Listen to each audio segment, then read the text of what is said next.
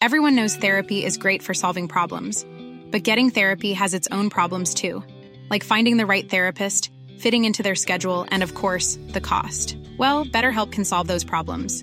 It's totally online and built around your schedule. It's surprisingly affordable too. Connect with a credentialed therapist by phone, video, or online chat, all from the comfort of your home. Visit betterhelp.com to learn more and save 10% on your first month. That's BetterHelp H E L P.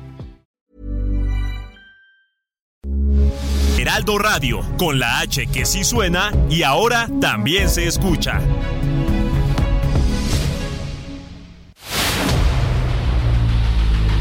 El dedo en la llaga. Había una vez un mundo en el que nadie creía. Un país de historias inexplicables. Una nación con personajes asombrosos. Santo Tomás tenía razón. Hay que ver para creer. El México increíble, las verdades que duelen, la voz de los que callan, el dedo en la llaga. Infórmate, diviértete, enójate y vuelve a empezar. El Heraldo Radio presenta El Dedo en la Llaga con Adriana Delgado. The highest mountains, cross the greatest oceans, walk across the water, the water. You feel defeated, falling on your knees and looking up for some hope tonight.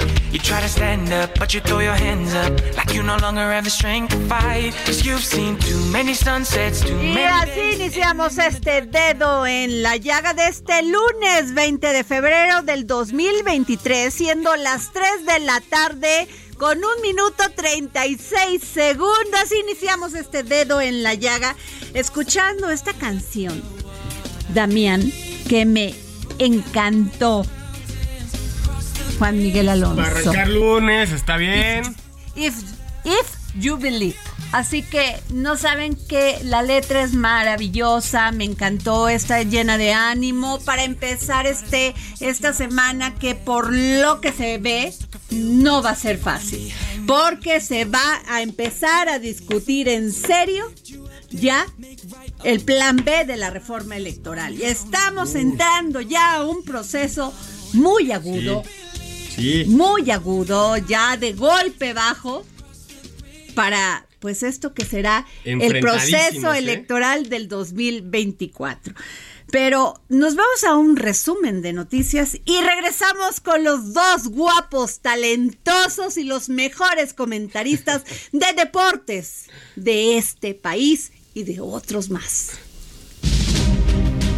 El presidente Andrés Manuel López Obrador dice que Tesla debe instalarse en un lugar de México donde haya agua. Aunque aplaudió que la empresa Tesla se instale en territorio nacional, el mandatario advirtió que la planta deberá encontrarse en alguna región que cuente con recursos suficientes sin afectar el acceso al agua para el consumo de la población. Por ello sugirió que no se instalara en el norte. López Obrador aseguró que las críticas contra las obras que realiza su gobierno son porque la oposición no tiene llenadera y quisiera seguir saqueando al país como en sexenios anteriores. Por eso, cualquier proyecto emprendido lo quieren enlodar. Puso como ejemplo los proyectos que lleva a cabo la administración, como el tren Maya o el aeropuerto Felipe Ángeles.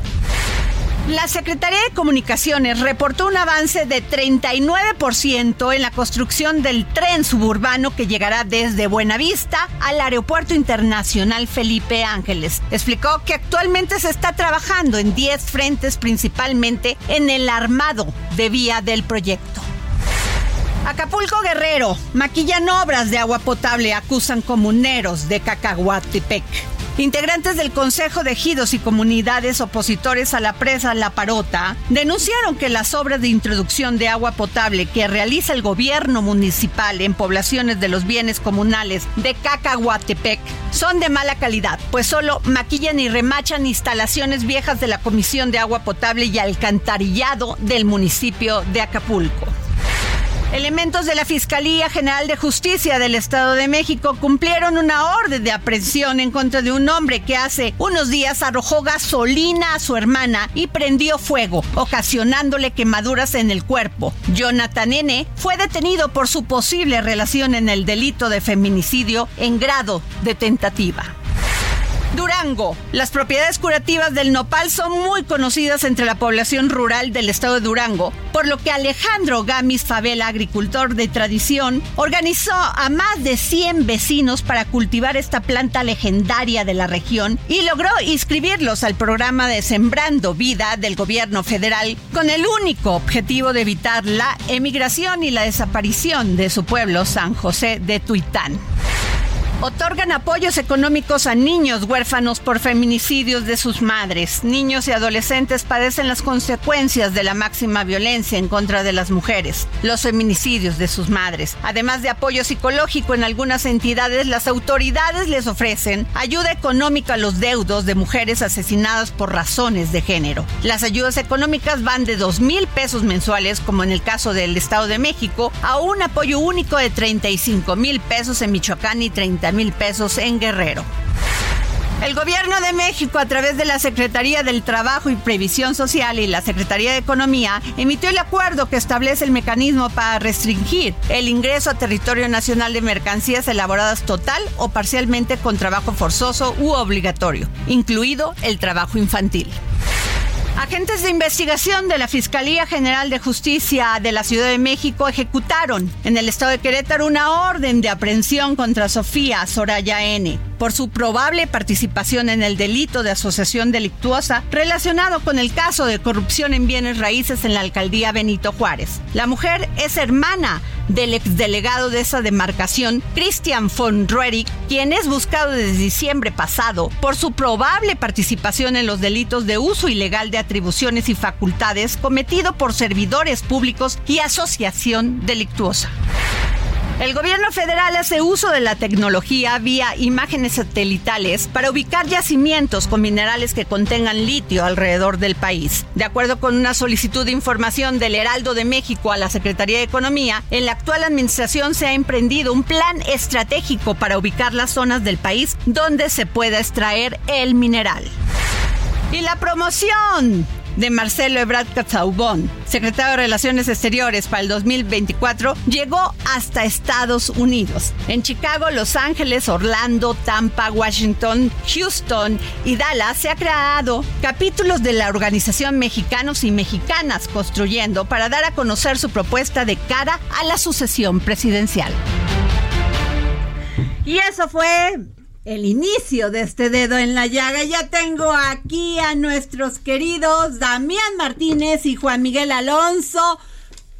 Porque si alguien sabe de deportes, son, no saben, de veras qué honor, me siento bendecida entre dos guapos y talentos. Gracias. a ver, Adriana, ya. ¿abucharon a Herrera o no? Sí, lo, lo, lo abucharon el fin de semana en el partido entre América y Cholos, regresa después de ya tiempo de no vista, que por, por ahí se iba a equivocar de vestidor, se iba a meter al del América, ¿eh? Hermosa toma.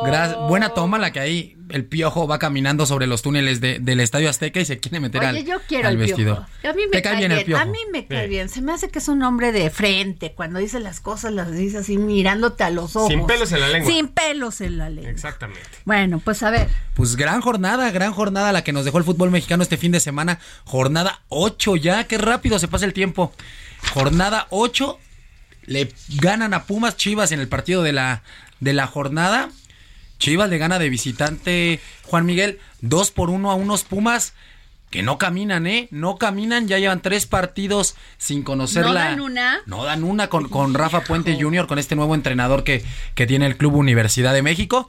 No ganan, eh, están en la media tabla ya empiezan muchos aficionados auriazules a pedir la salida de Rafa Puente Jr., que también fue abuchado ayer en Ciudad Que metan a Hugo Sánchez. y, quieren a Hugo Sánchez por ahí.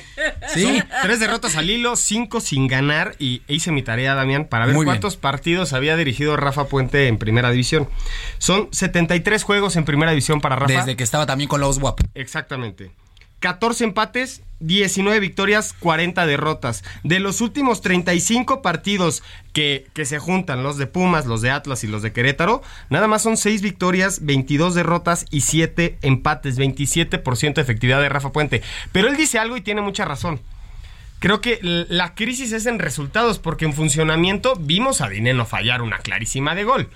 ¿Quién fue el héroe en el partido de Chivas? El Guacho Jiménez fue el portero de las Chivas porque pudieron haber sacado el empate. Yo creo que como Pumas no puedes perder el tema de jugar a las 12 en domingo, no, no le puedes regalar el tema de que juegues en la tarde a Chivas, porque llevaba 10 años sin ganar en CU, tú jugando a las 12, juegas a las 9 y pierdes. Yo creo que ese sí fue algo que le benefició al equipo de Guadalajara y que Pumas lo tiene que hacer siempre para sacar ventaja de local. No, bien, bien lo mencionas. Y además que es el partido clave, ¿no? Es, es vital para, para Pumas jugar frente a Chivas. Y lo hace el sábado, cambian el horario.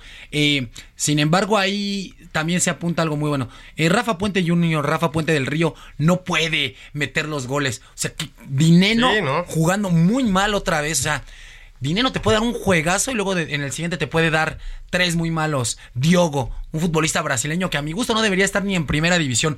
Se cae cada cuatro metros. Y que sale expulsado. Sale expulsado del prete. O sea, ahí, ahí Rafa Puente Jr. El Salvio. Salvio, no han dado los resultados esperados. Ya teníamos el tema de Dani Alves, que ya, por cierto, hoy cumple un mes de eh, en prisión preventiva por el, el, delito y pues ahí están los Pumas que, que no. Dilo, posible, sí, posible, delito posible delito de violación. Sí, de abuso sexual contra contra una joven en, Barcelona, que ya se están haciendo ahí las indagatorias. Y, y, Pumas, un Pumas que se ve fracturado después de hacer todas estas contrataciones rimbombantes que parecía que Pumas volvía al protagonismo echan a Lilini. A mí me parece una decisión totalmente equivocada de la directiva Auriazul, porque Lilini estaba trabajando muy bien con los jóvenes. También él no podía meterlo. Es lo que se queja el director técnico argentino, Andrés. Dice, me lo dijo a mí de récord en corto. Es que, ¿sabes qué? Yo no me puedo meter a la cancha a, anotar los goles. O sea, yo pongo un planteamiento, pongo, pongo la alineación, eh, tengo este, este, estos revulsivos, pero si no te dan los futbolistas, entonces ahí el técnico. Y tu América, Juan Miguel, gana. A ver, yo nada más les quiero hacer una pregunta. Pregúntame. ¿Por qué dices que les que les afectó jugar a esa hora más, y en sábado? Ahí te va. A ver. El, jugar a las 12 en, en la cancha de CEU es es un ejercicio físico para el rival mayor al que normalmente acostumbran jugar. La hora, el calor. Jugar en la noche, no te da el sol, no te cansas lo suficiente ah, y los de Pumas están acostumbrados a ese sol. No, llevan desde 2004 jugando antes, desde, o sea, son, son casi 20 años jugando en ese horario, pero ojo, se han hecho, hablando de este tema, se han hecho estudios y análisis y a Pumas no le va tan bien, ¿eh? Jugar a las 12 del día. Eh, a veces se piensa que la altura de la Ciudad de México va a jugar en favor eh, del conjunto universitario y luego llegan los otros equipos, sí se cansan y todo, pero los futbolistas de universidad uh. terminan igual, o sea, no, no, no es una ventaja que se saque ah. clara de ese horario. De hecho, habían los mejores resultados de Pumas se habían dado también por la noche. Yo recuerdo este eh, 3-3 del 2020 antes de la pandemia contra América que se pone el jueves, el viernes eh, a las 9 de la noche y juega muy bien, el equipo rinde mejor. Pero también, también tenemos que hablar de las Chivas que en la cancha como tal no han representado lo que traen en la tabla y los puntos y los goles. Creo que la incorporación del Nene Beltrán, que había sido, había estado ausente por lesión, el JJ Macías se vuelve a lesionar el, el cruzado, va a estar fuera. Toda la temporada. Vega, Vega también sigue en la banca y es la primera vez que Cisneros se hace presente, que Río se hace presente, no habían hecho ningún gol, del, estaban cargados prácticamente de Víctor Guzmán con sus cuatro goles, cuatro penales, pero las Chivas van en quinto lugar 15 puntos. En la cancha no convencen mucho, pero en los números no hay nadie que les pueda decir nada, ¿eh? Por ahí va ya bien. Eh, Paunovic ya va, ya va encontrando el esquema futbolístico que, tanto buscaba. Ahí va bien. A mí me sorprende también lo de América. Ella ¿eh? un año invicto en el Estadio Azteca, o sea, como local. Un 20 de febrero. La última vez que perdieron fue contra Pachuca. Por ahí creo que 3-1 le, le, ganan. Ya un año. Bien lo ha hecho el Tan Ortiz. Me parece. Eh, de poco a poquito el América ha ido otra vez tercer lugar de la tabla. Tiene que estar como siempre. El América tiene que estar. Ahí va. Invictos. invictos. de los pocos equipos invictos, pero Junto con Tigres también nada más. Sí, sí, sí, junto a Tigres. Eh, el equipo hasta el último, las Águilas del la América, eh, vienen de más a menos en el Sí. partido contra contra Cholos, en este regreso del Piojo Herrera al Estadio Azteca. Empiezan muy bien, presionando, jugando bien, con, con un con un, un- un buen eh, una buena interpretación del manejo de juego, porque conocen también al Piojo y, con- y, con- y el Piojo los conoce a ellos. Eh, me parece que las Águilas de América tienen que cerrar mejor los partidos. Sí. Han- han- han- ha sido una constante, un, Sí. un un Contra común- Necaxa igual. sí. Contra un común denominador ha sido ese. Aflojan. Y lo de Henry Martin es impresionante. No solo crea, no solo anota goles. Ayer el- el- la asistencia que da es bárbaro. Porque, Valdés. Sí, porque él tiene la oportunidad de disparar. O sea, está prácticamente solo. Además, yo destaco mucho que lo van empujando y todo. Le gana con el cuerpo bien trabajado. Tiene la oportunidad de, de disparar y no lo hace. Ve a un compañero en mejor posición. La cede y eso te habla de, de que es el líder del equipo. Hoy por hoy a mí me parece que Oigan. Henry Mandir es de el- los es el 19 líder. goles que lleva la América, Adriana, Henry ha participado en 12, con 12. 9, Wow. goles y 3 Y tres asistencias. Lo que pasa Ojo, y con te voy, Henry a, Martínez es te voy a dar un Oye, dato. pues está en la tabla de goleo. Está, no, y además no solo, les voy a mexicano. decir, no, no solo mexicano, en esta presente campaña es el máximo anotador en todo el mundo, o sea, Sí. no, no hay nadie que le gane. O sea, justamente le preguntaban en, en la zona mixta, oye, ¿estás consciente de que eres el máximo anotador del mundo? Y se queda así, ¿cómo del mundo? Sí, sí, sí, o sea, en, e- en este inicio de, de temporada no hay nadie que lleve más goles que tú. Creo que el que le sigue es Rashford del Sí, Manchester United, sí, sí, que sí. también está súper. Está on fire. Está on fire. Y este, y algo, oye, muy buenas noticias, dejemos un poquito Bueno, pero, pero, pero antes que nada, Sí. yo sí soy de Toluca. Ah, Y los en el. Toluca le sacó el partido a Pachuca, ¿eh? A ver, Muy a bien. ver, ese Este, sí, eso sí me no, gusta. dicen que se apareció el diablo allá en el huracán. A ver. Eh, gana Toluca, convence, juega Almada bien. salió echando Ay, lumbre de ¿qué sí, lumbre tal, eh? Sí, no, Tolu- Es que Toluca Jugaron muy bien. Es juegan que les muy ganan bien. al 92 con gol de Zambeso No, y y, y además a un equipo muy regular como es Pachuca, que ven- viene muy bien, o qué sea, bien anda la Chofis, ¿eh? En Pachuca. Qué bien. Qué bien anda la Chofis. sigue y sigue respondiendo. Yo creo que lo mejor que le pudo pasar, y no quería, ¿eh? Si usted recuerda, eh, y si usted está, como siempre, sintonizándonos en el 98.5 de Heraldo, aquí en el dedo en la llaga, mándenos un- sus mensajitos. ¿Les gusta o no? Ah, ¿Qui- bueno, quién es pero, el pero, favorito? pero antes de que nos eh, ya eh, vamos eh, para terminar esa sección, pero ¿quién ganó? O sea, ¿quién nos va a invitar a comer? Tú pusiste águilas, ¿no, Juanmi? Yo Vámonos puse... a los Ah, no, a ver, por Vamos favor, productor, busca el testigo donde los señores dijeron que les iban yo, a. yo iba, yo iba con Patrick Mahomes. Patrick Mahomes. ¿Y tú? Ya, yo, por eso vámonos al testigo porque ya no me la acuerdo. perdió, Pero yo con ya todo la gusto. perdió, titubió. Titubeó. Titubeó. Oye, y ya para cerrar la, la sección, mi, mi querido Juan Miguel, Adriana, ¿qué noticia nos acaba de dar esta Citlali Moscote. Moscote? La primera deportista mexicana ya clasificada a los Juegos Olímpicos de París Qué 2024. Se llevó a cabo el maratón en Sevilla. Exactamente. Tenía que superar un tiempo de 2.26.50 y termina con una marca de 2.24 y se convierte en la primera calificada a París 2024. 117 del ranking World Athletics. Lo que hace Citlali Moscote es de llamar la atención 27 años y sus primeros Juegos Olímpicos. Sus Qué primeros Juegos. Olímpicos es, la verdad, palabras mayores y me da un orgullo que, que otra vez eh, poniendo el nombre de México y no solo de México, de las mujeres en alto, siendo la primera atleta azteca en ya asegurar su pase a París 2024 con un tiempo de 2 horas 24 minutos allá en, en España. Muy bien lo que hace esta, esta chamacona y otra vez el deporte dando, dando de qué hablar en, en, en Bueno, México. a ver, ¿qué vamos a vivir el próximo fin de semana en el deporte? Ah, Deja tú vamos. el próximo fin de semana. El día de mañana hay Champions. League. Va a estar presente el Chucky Lozano contra el Eintracht de Frankfurt. Y el Real Madrid juega contra el Liverpool. Y tú, a ¿Recuerdas que ver, ¿a la le vas? Porque No, ya, ya, porque yo, ¿Yo sí quiero voy? testigos, a ver. Merengue, merengue. Eh. Eh, eh, merengue, merengue. eh, no, yo eh. quiero que gane el Bayern Múnich. Ok. Conste contra el. PSG. na- o que sea, Neymar no está, ¿eh? No está. Nada más lesionado. me dicen y ya me suena como a cuento porque no veo la comidita. Oye, ¿eh? Adriana, te tengo que contar algo ver, rapidísimo. En el tenis, Novak Djokovic cumplió 377 semanas como el número uno Wow. en el ranking del ATP. Esto empata, seguramente conoces a Steffi Graf, Sí. la única ganadora del Golden Grand Slam en el tenis en la historia. La alemana es la diosa del tenis. Bueno, Djokovic ya le empató eh, este récord y parece y pinta que Djokovic se va a convertir en el mejor tenista de la historia Uf, en cuanto a números. ¿eh? Oye, ¿con quién se casó Stephanie? Novak Djokovic. No, Stephanie. Ah, este- Sí, Stephanie. Claro, está claro con este también súper tenista. Primero estuvo ¿Agassi? casado. Andrea Agassi, Agassi. claro, Sí, estuvo casado Agassi. con Brooke Shields y sí. ya luego se divorció Que- y se casó con ella. Que, que, que hay un libro de la vida de Andrea Agassi buenísimo donde cuenta Excelente esas libro. historias que se preocupaba más por la peluca que no se le cayera a por ganar. Hijo de Dios. Bueno, muchas gracias, mi querido Damián Martínez y Juan Miguel Alonso. Gracias, grandes Gracias, analistas Adriana. deportivos. Gracias por estar aquí. Y bueno, eh, fíjense que hoy el presidente Andrés Manuel López Obrador dijo que qué padre, qué bueno que la empresa de Elon Musk se establezca aquí en, las, en, en nuestro país, en México.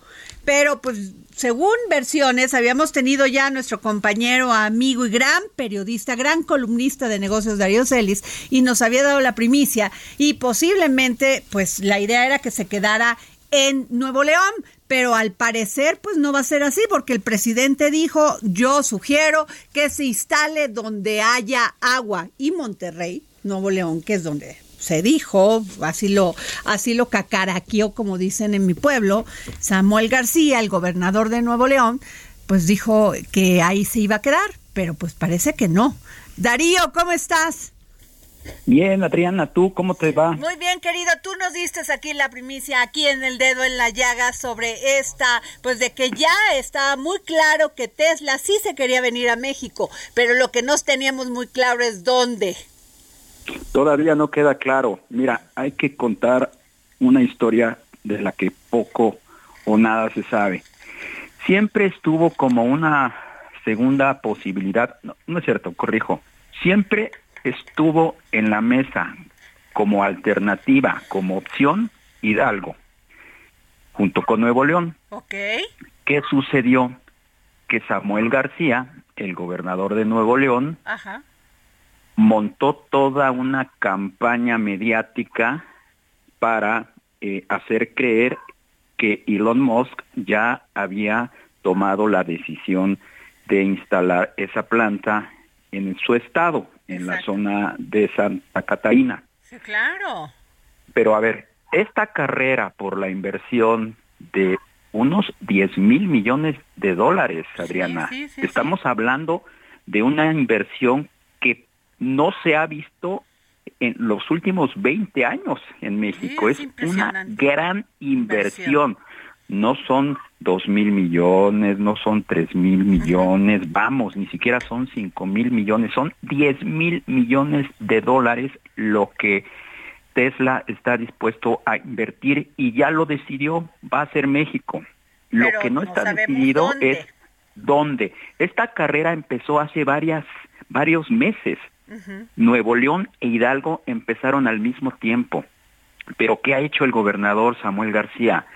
Ha montado toda una campaña Pues se mediática. le está cayendo por lo que dijo hoy el presidente, Darío. Así es. Déjame, te voy a decir algo. Elon Musk no nada más estuvo en Monterrey. El mismo día o por los mismos días que fue a hacer una inspección por esa región de Santa Catarina y, y ha tenido reuniones con funcionarios. Ese mismo, en ese mismo viaje, Elon Musk vino a Hidalgo. Ajá. Eso no se sabe. Ah, no. Elon Musk aterrizó en el AIFA. Ajá. Elon Musk le dieron un recorrido en helicóptero para que viera las tierras de Tizayuca e incluso pidió a las autoridades del Estado y de la Cancillería que sobrevolara toda la zona metropolitana para ver las colindancias y las cercanías, no solamente de Hidalgo, sino de la Ciudad de México, del Estado de México e Hidalgo. Eso no se supo, Ok. eso se manejó con mucha discreción, a diferencia de Samuel Ruiz, que incluso contrató fotógrafos para que tomaran fotos en secreto, sí, paparazzis, en donde se le veía a él y a su esposa departiendo con Elon Musk. Así es. Eso no le gustó a Elon Musk, no le gusta a Elon Musk que lo estén exhibiendo, ¿sí? Ajá. La decisión todavía no se toma, ¿sí? ¿qué es lo que le interesa a Elon Musk? Lo que él quiere es acceso a energías limpias, Claro. acceso a sistemas de conectividad, Claro. carreteras, sobre todo carreteras y vía férrea. Claro. Le, le- le- le necesita mano de obra calificada y necesita centros de enseñanza que estén eh, pues cerca de donde va a poner su planta. Claro. Todo eso lo tiene Hidalgo, ¿eh? Pues sí. Todo eso lo tiene Hidalgo. No nada más lo tiene Nuevo. León. Lo que no tiene Nuevo León es agua. Así es. Y La zona en donde se está proyectando construir Sí. esa planta, que es Santa Catarina, ya está muy, muy... eh, Se nos eh, viene la guillotina, querido gente. Darío. Pero ¿Mm? no sabes cómo te agradezco, querido amigo, que nos hayas dado esta información. bien. Sigue a Adriana Delgado en su cuenta de Twitter. Arroba Adri Delgado Ruiz. Además, te invitamos a enviar tus opiniones y comentarios en texto o por mensaje de audio a través de WhatsApp al 55 2544 3334. Y si quieres escuchar El Dedo en la Llaga de El Heraldo Radio, en cualquier momento y donde quiera que te encuentres, descarga el podcast disponible en Spotify y iTunes.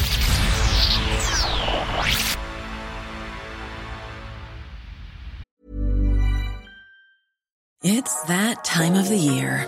Your vacation is coming up. You can already hear the beach waves, feel the warm breeze, relax, and think about work. You really, really want it all to work out while you're away. Monday.com gives you and the team that peace of mind. When all work is on one platform and everyone's in sync, things just flow wherever you are. Tap the banner to go to Monday.com.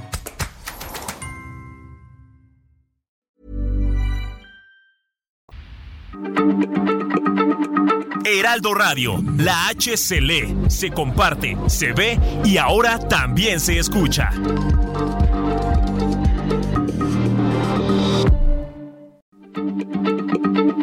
Heraldo Radio, la H se lee, se comparte, se ve y ahora también se escucha.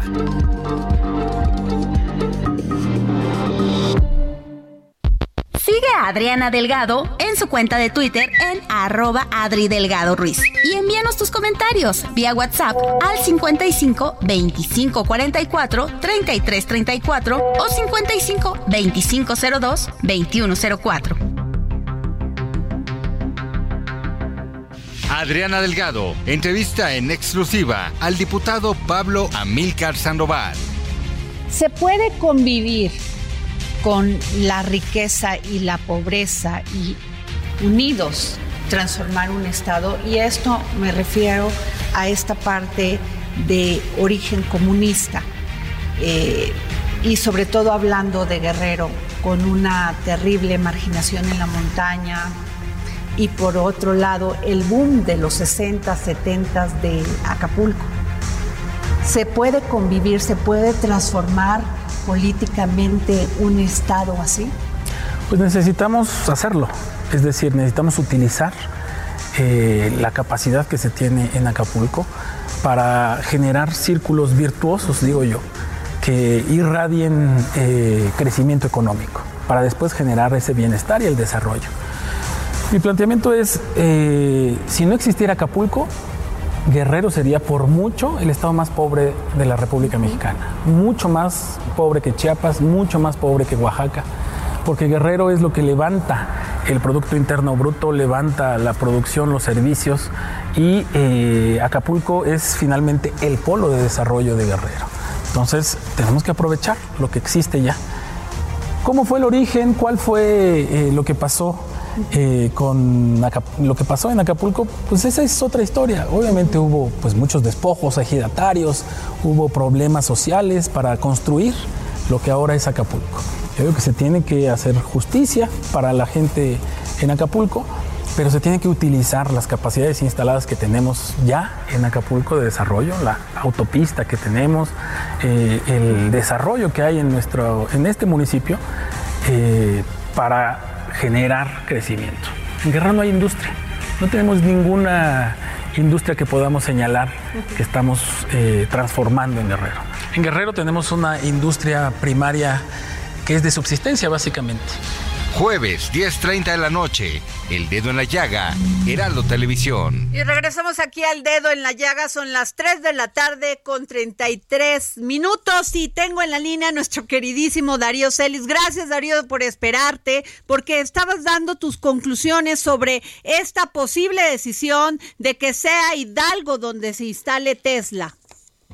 Sí, así es. Hidalgo estuvo desde el principio de esta carrera en el mapa de Elon Musk y la decisión eh, pues va a ser muy importante y es muy relevante para el presidente López Obrador que sea en un estado que es del sureste, que es donde no se ha desarrollado eh, pues mucha riqueza, una planta como esta de la que estamos hablando, que implicaría inversiones por arriba de los 9 mil millones de dólares, pues generaría un gran polo de desarrollo y un gran eh, polo económico que pues va en línea con el proyecto del presidente de llevar el desarrollo a la región sur-sureste del país. Es eh, Hidalgo una zona clave eh, que formaría parte pues de todo este cinturón que se busca promover con el canal interoceánico, Veracruz y Oaxaca. Eh, es una zona que tiene mucha agua, que es de lo que carece precisamente Nuevo León. Es una zona bien conectada, es una zona que le daría eh, pues una mayor dinámica al aeropuerto Felipe Ángeles, y es decir, pues reúne todos los requisitos, pero desde el punto de vista político es una gran decisión para su gobierno o sería un gran logro para su gobierno jalar esta inversión hacia un estado gobernado pues por su partido, ¿no? Cosa contraria que no pasaría eh, si fuera en Nuevo León, donde pues todos sabemos que el gobernador Samuel García es de extracción eh, emesista, ¿sí? Y aquí es donde intervienen también decisiones de política pública. O sea, el presidente no estaría muy a gusto en que el gobierno federal tuviera que darle recursos a un estado gobernado por la oposición, que es lo que pasaría con esta inversión, porque independientemente de la lana que le va a meter Tesla a donde sea, a cualquiera de esos dos estados, tendría que venir acompañada de un paquete de financiamiento y de estímulos del gobierno federal. Y qué mejor si ese gobierno se le da, si ese gobierno federal le da sus recursos a un gobierno de Morena. Así es, totalmente. Pues ya lo habías dicho, Darío, la vez que nos diste aquí la primicia y que comentaste precisamente dónde, dónde se podrían instalar esta, esta planta de Tesla, Tesla de Elon Musk, pero este, sin duda ya cambió todo. Y todavía Samuel García el fin de semana, incluso con unos niños, utilizando unos niños ahí gritando que querían que se instalara allá en Monterrey. Dicen, dicen por ahí que el gobernador le ha metido como 50 millones de pesos a todo ese, toda esa promoción que está haciendo de que va a ser Nuevo León. Y otro dato adicional, ¿eh? Al presidente le ha molestado mucho que el periódico Reforma esté utilizando, o más bien Samuel García esté utilizando el periódico Reforma como escaparate para esa campaña una campaña que, insisto, no está tomada la decisión final. O sea, está acumulando muchos, muchos, muchos, este, este muchos en contra, muchos negativos, muchos negativos el gobernador García. Que lo cacaraqueó antes y como dicen en Veracruz, te chupó el diablo. Pues lo cacaraqueó antes, lo está dando por hecho este, está metiéndole lana, está utilizando adversarios políticos para hacer promoción, en fin, muchos negativos. Muchas gracias Darío Celis, gran columnista de finanzas y economía. Gracias querido amigo.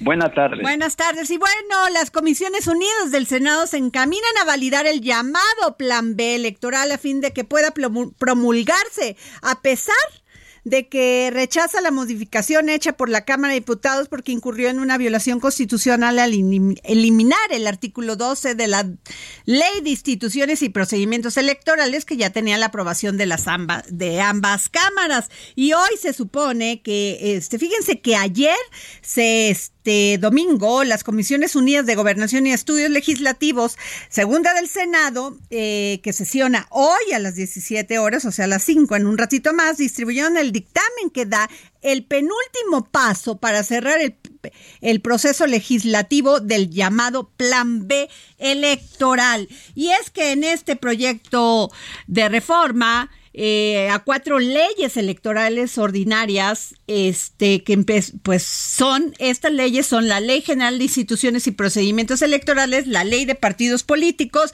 la Ley de Medios de Impugnación y la Ley Orgánica del Poder Judicial de la Federación. Y al parecer la cláusula de vida eterna quedaría fuera de la ley por no haber sido aprobada por ambas cámaras. Y déjenme decirles que también está generando una polémica el tema de este comité técnico de evaluación, que van a ser los encargados de elegir a las y los nuevos consejeros electorales, entre los que está Enrique Galván Ochoa, Evangelina Hernández Duarte, Andrés García Reper, María Esther Azuela Gómez, Sergio López Ayllón, Ayllón, perdón, Araceli Mondragón González, Ernesto Insunza, eh, y bueno, pues este será el comité. Y tengo en la línea, y yo les agradezco que me hayan tomado la llamada, al maestro Eurípides Flores, representante suplente de Morena ante y coordinador jurídico del partido, y al diputado Irán Hernández, representante del PRI ante el INE e integrante de la comisión. ¿Cómo están? Muy buenas tardes. Hola, ¿Qué tal? Pues muy buenas tardes. Gracias a los dos por por por a este pues abrirse a esta conversación y para estar informando a quien nos escuchan. Eh, queda fuera esta cláusula de vida eterna por no haber sido aprobada por ambas cámaras. Sin embargo, ha generado una gran discusión y un gran debate. Este empezaría por el este diputado Irán Hernández. Sí, gracias, gracias Adriana. Sí, mira, yo lo que te diría es que eh, esta semana eh, efectivamente se contempla que en el Senado se apruebe eh, esta aberración jurídica que es el Plan B, que está plagada de inconstitucionalidades y que al final de cuentas nosotros ya estamos dando la lucha como partido político para presentar las acciones jurídicas pertinentes porque estamos convencidos de que el Poder Judicial la Suprema Corte de Justicia y el Poder Judicial eh, habrán de desechar este plan B que daña brutalmente al Instituto Nacional Electoral, lo desmembrana en los hechos eh, de facto. Y bueno, al final de cuentas, pues nosotros tenemos claro que hay una intención por parte de Morena de, dañar al árbitro electoral porque les preocupa y, bueno, pues eh, los mexicanos deberán de cobrarles en las urnas que hoy que estén en el poder quieran eh, desaparecer a la institución misma que les permitió acceder al poder. Aquí les vendrá a decir una serie de cosas. Se nos está cortando. Todo, todo, México está en contra. Vamos a salir a marchar. Toca los diputado Irán Hernández, lo vamos a volver a conectar porque se nos perdió la última parte y me iría con el maestro Eurípides Flores, representante suplente de Morena en el INE. Gracias Adriana, te saludo con gusto también al diputado Irán, gusto saludar por esta vía. Mira, fíjate que más allá de lo que podamos discutir en este momento del fondo de la reforma electoral que estoy absolutamente seguro ya concluirá su trámite legislativo y se publicará y estará lista para ejecutarse en las próximas elecciones. Se ha caído ya absolutamente la narrativa de la oposición, de la derecha, sobre que esta reforma lo que intenta es poner eh, un sistema electoral a modo para Morena. Hay que ver lo que acaba de pasar el, el día de ayer. Ayer domingo hubo una elección extraordinaria en el estado de Tamaulipas con las reglas que están vigentes, con el Instituto Nacional que está vigente. ¿Y qué es lo que sucedió? Morena arrasó en las elecciones del día de ayer. Sacamos, afortunadamente, en la coalición con el Partido del Trabajo, Morena y el Partido del Trabajo, el 71% de los votos y la oposición apenas llegó al 22% de las preferencias electorales. Entonces la realidad es que Morena no está haciendo, no está impulsando este, este, esta modificación electoral porque estemos en una situación de desventaja electoral y que tratamos de poner las reglas a nuestro modo. Lo que queremos desde Morena es hacer la eh, el sistema electoral totalmente eficiente, que se gaste lo que se tenga que gastar, pero que se gaste bien y que no haya, por supuesto, estos salarios exorbitantes y estas estructuras absolutamente exageradas que tienen actualmente las autoridades electorales en el, en el país. Bueno, eh, diputado Irán Hernández, representante del PRI, y maestro Eurípides Flores, está en juego la confianza del próximo proceso electoral 2024, porque este 2023 ya no le tocó. Pero entre los puntos que se cuestionan a favor y en contra está el tema de unificar el programa de resultados electorales, electorales preliminares, el PREP, con el cómputo de la elección que pesará el mismo día de los comicios. También la reducción de las estructuras administrativas del INE y la eliminación de sus fideicomisos con un recorte presupuestal equivalente a los 3.605 millones de pesos. Otro que están diciendo y que hay gran debate en esto es menos vocales en las juntas distritales. También se tiene información que cada vocal pues cobra 100 mil pesos al mes y pues solamente trabaja muy pocas, muy, poco tiempo hasta que se da el próximo proceso electoral. Y empezaría con el diputado Irán Hernández porque se nos cortó representante del PRI ante el INE. A ver, Deli, porque me Sí, este, me, me escucho. Bueno. ¿Me escucho? Sí, sí, sí, está escuchándose perfecto, diputado. Ah, ok, muchas gracias. Es que eh, tuve un problema efectivamente, como tú lo dijiste, Adriana, de señal. No, yo lo que estaba diciendo es que eh, vamos a salir a marchar el 26 de febrero porque tenemos precisamente como sociedad que presionar para, para tumbar este plan B y a fin contrario a lo que dice Eurípides, yo sí pienso que están asustados en Morena porque están viendo una coalición potente con la sociedad civil y que podemos triunfar en el, en el 2024. Y eh, efectivamente tú estás haciendo un recuento muy claro de las afectaciones que tiene el plan B. Se, se pretende eh, eh, atacar al PREP, se pretende desaparecer gran parte de la estructura del Instituto Nacional Electoral, 85% de las plazas con las que cuenta el INE. Y bueno, va a haber eh, muchas impugnaciones por parte de los trabajadores eh, que, que, está queriendo afectar este, esta, este plan B y nosotros anticipamos que esta va a ser quizá la ley más impugnada en la historia jurídica de nuestro país.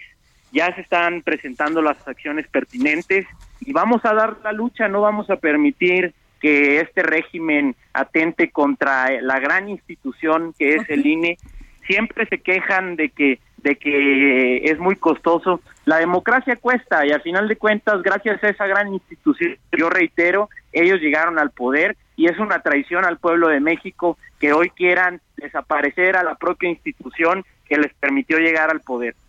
Maestro Eurípides Flores, representante de Morena. Pues nada más para no dejar, es absolutamente falso que Morena tenga algún temor sobre lo que viene en los procesos electorales. Hay que recordarle al diputado el, resultado que tuvo su partido ahorita eh, el domingo en, Tamaulipas. Solamente obtuvo el 4% de las votaciones con este con esta configuración electoral es absolutamente falso. Sí queremos un sistema mucho más eficiente. Y vamos a, los puntos que, se mencionaban, el PREP y los cómputos eh, distritales. Lo que se quiere básicamente es que tener resultados certeros lo antes posible y por eso el propio día de la elección se tiene que iniciar el cómputo eh, distrital correspondiente para tener resultados certeros ya con eh, votos en mano y tener eh, pronto la certeza de quién es el ganador en materia electoral. La estructura del INE, que es algo que de verdad es una cosa absolutamente eh, exorbitante, cómo se está actualmente configurada el sistema electoral. El INE tiene 32 oficinas en cada estado de la República y 300 en cada distrito o 300 en cada uno de los distritos electorales del país.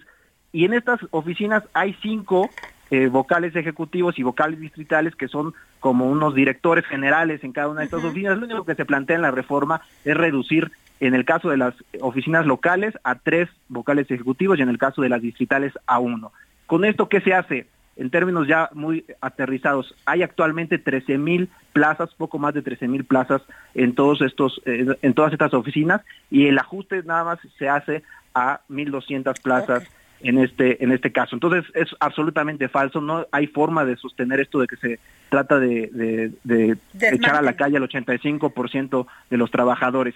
Y finalmente decir que este e, este este ahorro que se logra, a ver, el, el, el INE tiene un presupuesto operativo, digamos, de 14 mil millones de pesos. Apenas el, el, el ahorro por esta reforma en general sería de 3.600 millones de pesos. Entonces, es absolutamente posible que el INE, eh, con esta nueva reforma, ajuste su presupuesto en 3 mil millones de pesos y siga operando y siga dando la, la oportunidad, la certeza de las elecciones. A ver, este eh, diputado Irán, usted ha dicho que no está de acuerdo. Yo les quiero preguntar a los dos, este, el cambio en el anuncio de resultados electorales. Generalmente al cerrar las casillas de votación, los funcionarios cuentan los votos y llenan actas. Para que los capacitadores asistentes electorales trasladen los paquetes para que se realice el conteo rápido y el programa de resultados electorales preliminares de, de manera que los cómputos distritales comiencen el miércoles siguiente al día de la elección. Pero en la reforma plantea que el objetivo de tener unas votaciones más transparentes una vez que se apruebe el plan B será necesario generar un acta única por elección y que sus cómputos distritales comiencen el mismo día de los comicios. ¿Cuál es el problema en esto, diputado Eurípides Flores? Y, diputado Irán Hernández. No, pues no hay ningún problema. La verdad es que lo que se hace es eficientar los tiempos de resultados. En lugar de tener dos etapas, digamos, una primera de un acta que se sube a un sistema y este sistema es el PREP, que tenemos resultados, esos son preliminares, y luego pasan un par de días donde hay una cierta incertidumbre de, la, de, la de los resultados, se, se recorta ese, ese periodo para que todo sea el mismo, el mismo día domingo inicie y tengamos resultados ya certeros eh, lo antes posible. Eh, diputado Irán Hernández. Mira, Adriana, yo lo que te diría es que el PREP está probado en su eficiencia y eficacia. Eh, está conformado por un equipo de grandes estadísticos y matemáticos que han servido al país para poderle otorgar resultados preliminares que luego se confirman con los resultados de las casillas y a mí lo que me preocupa y lo que nos preocupa en la oposición es que quieran desaparecer este sistema y regresar a los años pasados en los que Manuel Barlet manejaba eh, el órgano de elecciones y poder cantar fraudes. Y esa es la intención que ellos tienen. Si no les sale bien la elección y a final de cuentas el PREP es una herramienta que hace a los manos que es eh, real y a mí me preocupa de sobremanera que esta reforma pretenda cambiar las elecciones como las conocemos. Ya han salido los propios consejeros del INE, los 11 de manera en la pasada sesión del Consejo General del 25 de enero a, manifestarse en contra del Plan B y a eh, ordenar acciones jurídicas como instituto para presentar eh, las jurídicas pertinentes para poder bajar este plan B. Lo ha dicho el consejero presidente, con quien parece que el presidente de la República tiene una gran animación. Ha dicho el consejero presidente, el doctor Lorenzo Córdoba, y el propio eh, doctor Ciro Murayama y los consejeros del INE han sido muy claros en que estamos ante una amenaza brutal de que las elecciones auténticas, autónomas, con certeza e imparcialidad puedan desaparecer en este país. Yo quisiera enfocarme en tu auditorio y decirles que estamos ante una amenaza brutal por parte de Morena que quiere acabar con las elecciones libres en este país. Eh, maestro Eurípides Flores, representante de Morena.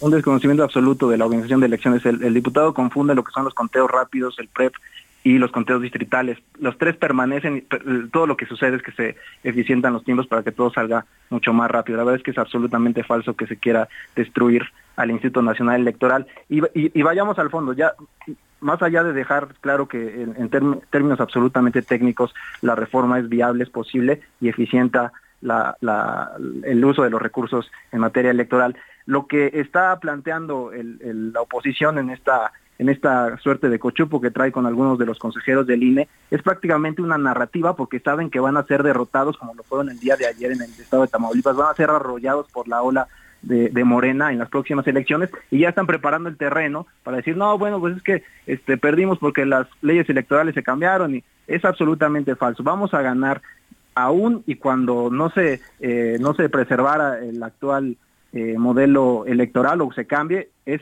lo mismo. Estamos eh, nosotros convencidos que tenemos la confianza de la gente, que eso es lo más importante en materia electoral. Las reformas van y vienen, se han hecho para mejorar y eficientar cada vez los procesos electorales, pero lo importante es el apoyo de la gente y ese se ha demostrado una y otra vez que lo tiene Morena y el proyecto que encabeza el presidente Andrés Manuel López Obrador. Ok, este, les quiero preguntar a los dos antes, tenemos este un minuto y medio, les voy a dar 40 segundos a cada uno para que nos den sus conclusiones finales. Maestro Irán, diputado Irán.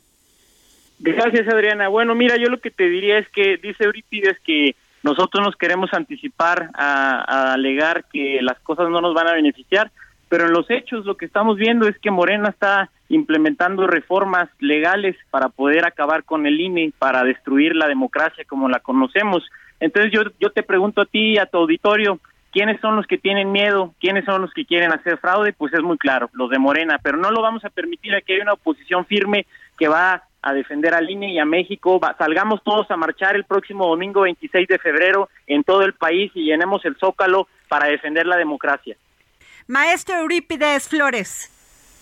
Absolutamente falso que, se esté planteando algo como lo que plantea el diputado Irán. La verdad es que es una demanda popular, lo vimos en todas las encuestas que circularon, incluso la del propio Instituto Nacional Electoral. La gente quiere una reforma para eficientar el gasto electoral y eso es lo que está cumpliendo este movimiento. No nos preocupa eh, el proceso jurídico que se viene eh, de frente, estamos absolutamente convencidos que la reforma es legal, es legítima y además es necesaria para tener una democracia auténtica. Eh, y en este sentido, como nosotros sí sabemos lo que es la democracia, que es el poder de la gente, estamos convencidos que en todos los escenarios Morena va a seguir adelante en las próximas elecciones. Y ya lo vimos el, pasado domingo, este domingo Morena arrasó al PRI, al PAN, al PRD 71% a 20%. Gracias a los dos, muchas gracias. Se nos acabó el programa, nos escuchamos mañana.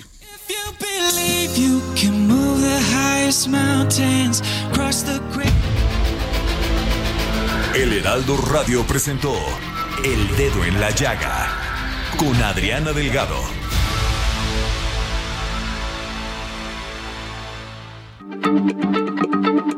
Heraldo Radio, la H se lee, se comparte, se ve y ahora también se escucha.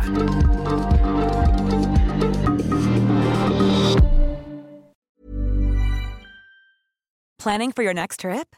Elevate your travel style with Quince. Quince has all the jet setting essentials you'll want for your next getaway, like European linen, premium luggage options, buttery soft Italian leather bags, and so much more. And is all priced at 50 to 80% less than similar brands. Plus, Quince only works with factories that use safe and ethical manufacturing practices. Pack your bags with high-quality essentials you'll be wearing for vacations to come with Quince. Go to quince.com/pack for free shipping and 365-day returns.